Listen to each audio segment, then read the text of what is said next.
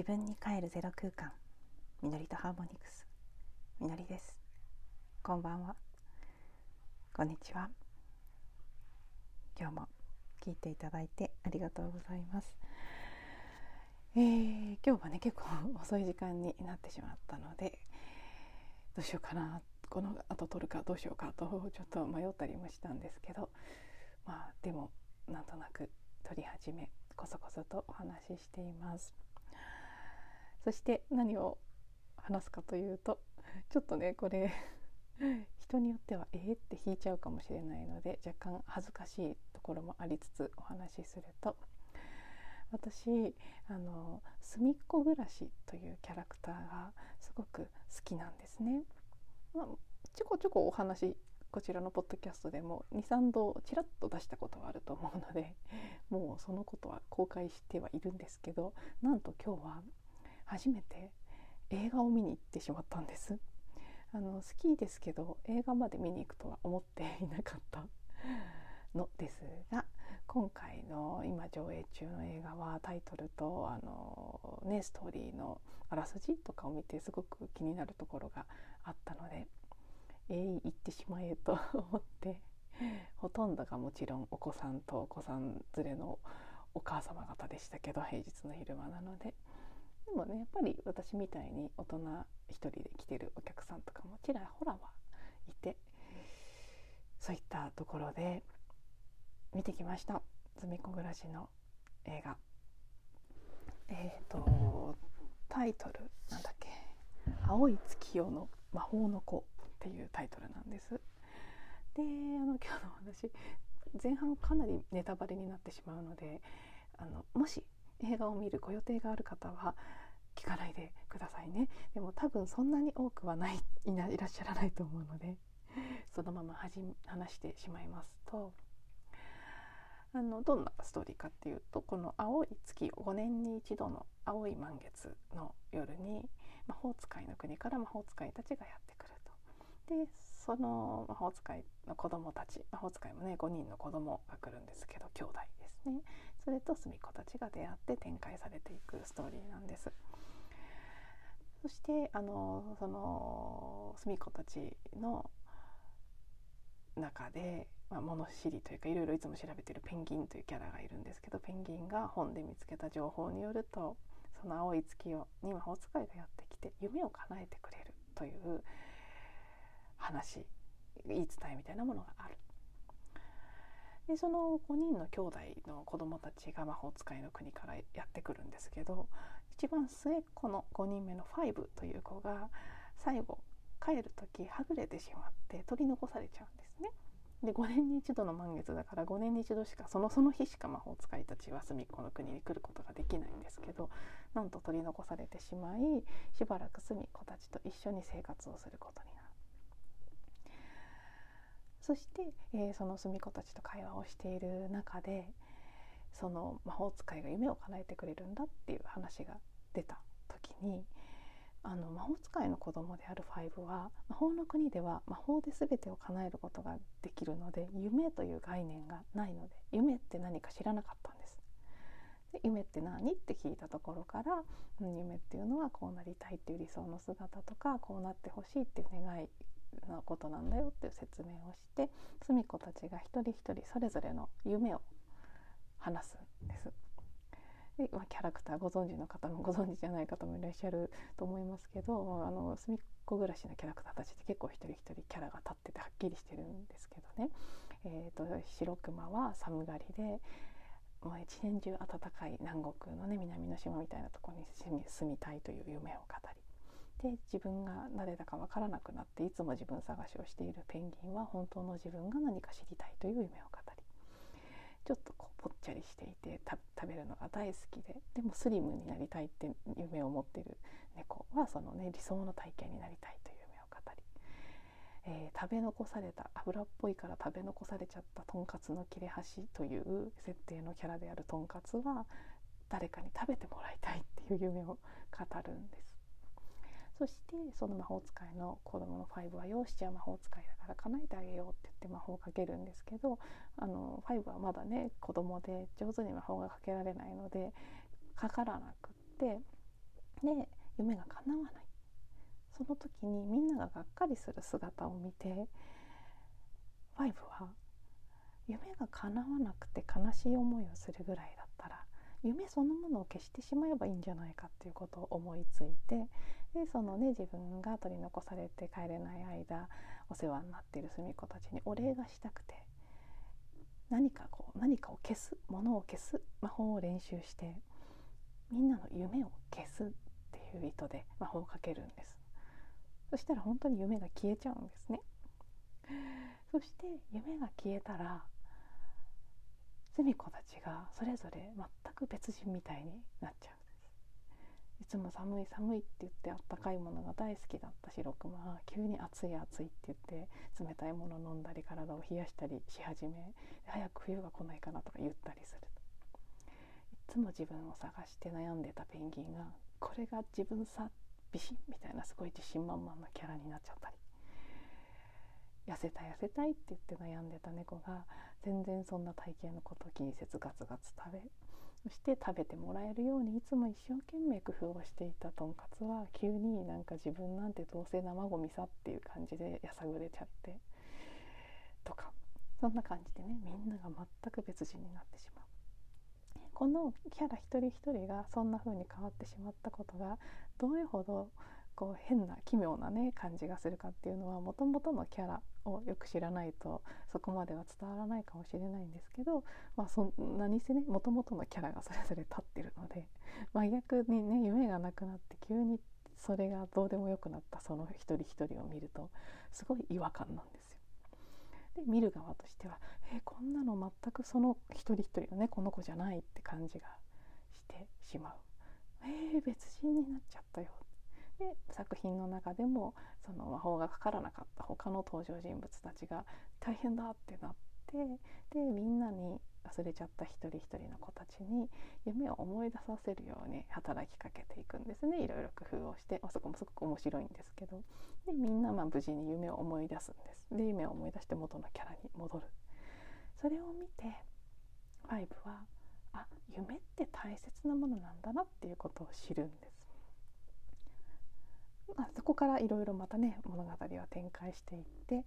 結構ねちょっともうついうるっときちゃうようなところもあったりしていろいろ一連のことがありそして無事に5も兄弟が迎えに来てくれて魔法の国に帰ることができて話は終わるんですけどで最後はねオチオチ的な結末としては5夢って何か知らなかった魔法使いの5が立派な魔法使いになるっていう夢を持って一生懸命魔法練習し始めるっていう結末。でその他の兄弟たちが「へえ夢斬新だね」みたいなことを言って終わるっていうところがあったんですけど。それを見て私は、まあ、きっとこの作品そのものの一番のメインのメッセージというかテーマだと思うんですけど夢って大切なんだなっていうこと。それがとてもああなるほどって妙に心に残ったんです。あのねこれはスピリチュアルな学びを始めた人が誰もが一度は通る道じゃないかなと思うんですけど私自身はこの78年の間どっちかっていうと夢を持たないということを大事にしてきた気がするんです。それはあのいわゆるあるがままを受け入れるとかすでに全てあったっていうことに気づく何かを目指したり何かになろうとするんじゃなくてああもうこのままでいいんだって思うことによって自己愛とか自己需要とか今ここにいるということを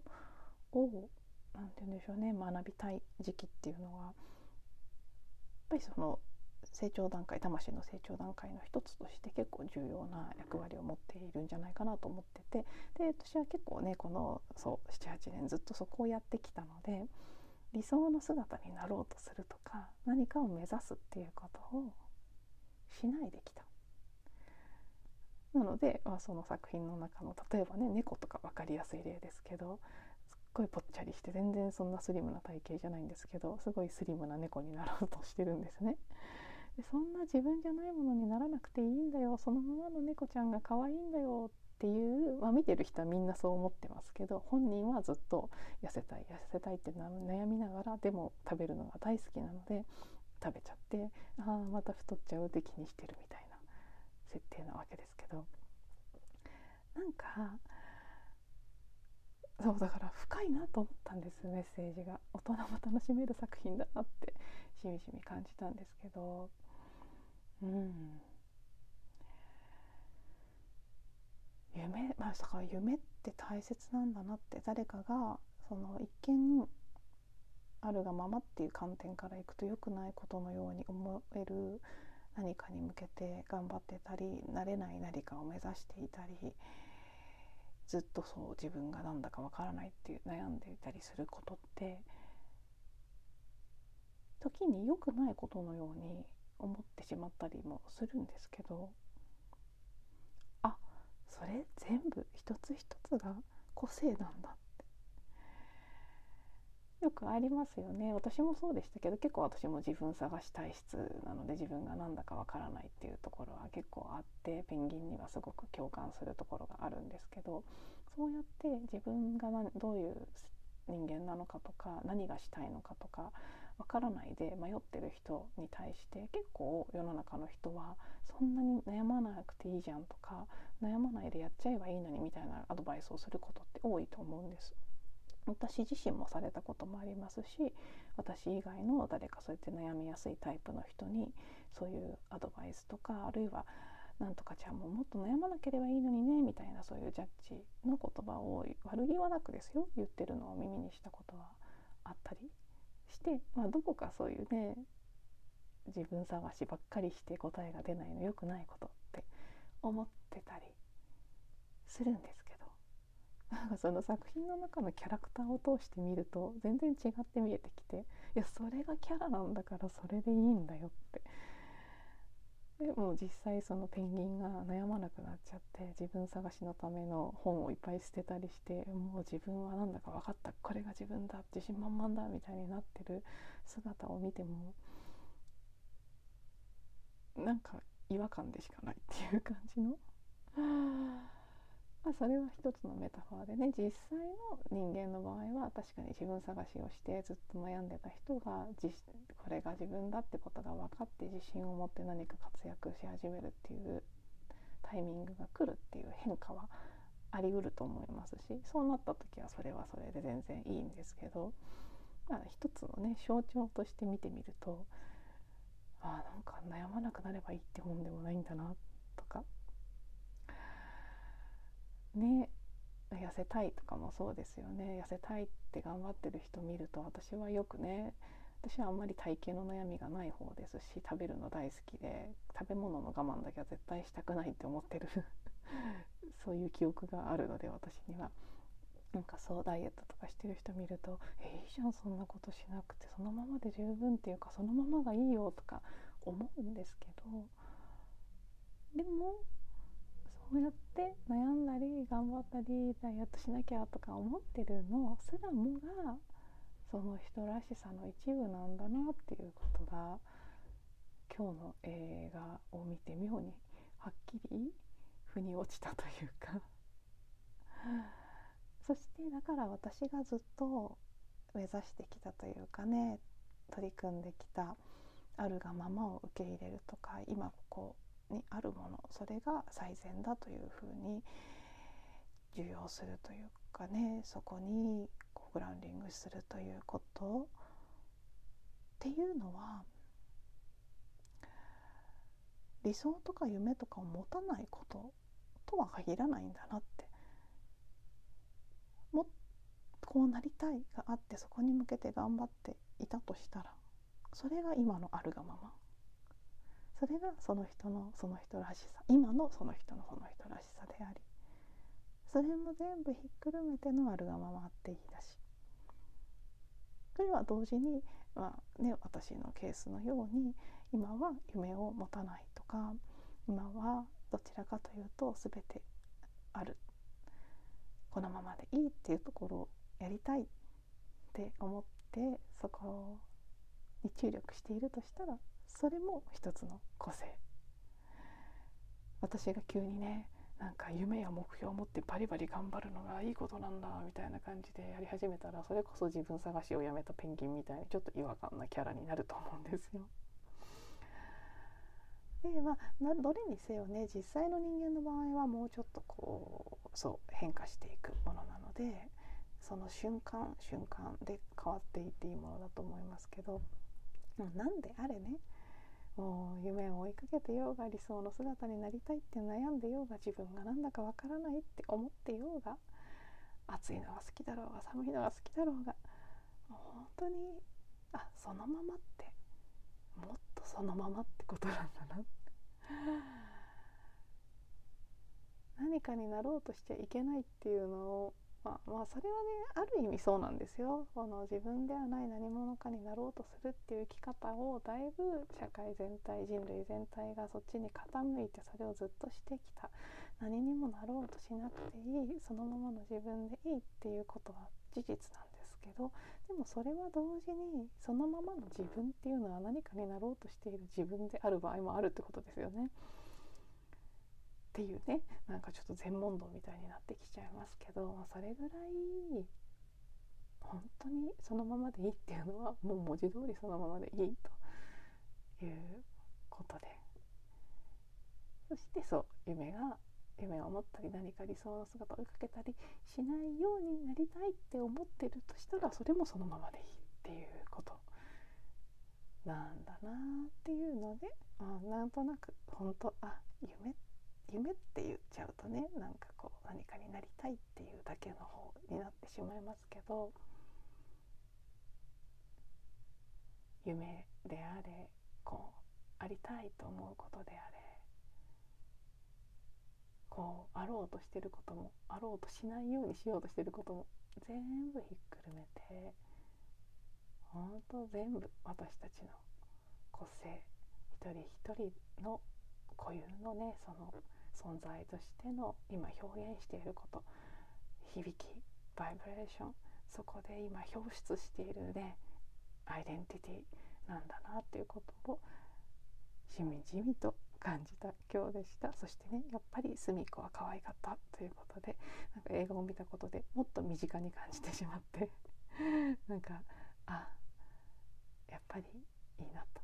そしたらね帰り全然、まあ、もう一個予定があってでさらに出かけて帰ってきたんですけど帰りの電車の中で隣の隣の席のお姉さんのカバンに隅っこ暮らしのキャラの一つのエビフライのぬいぐるみがくっついててあなんかめちゃくちゃアピールされてるな隅っこ暮らしにと思った一日でした。はい、では今日も最後まで聞いていただいてありがとうございます。また次のエピソードでお会いしましょう。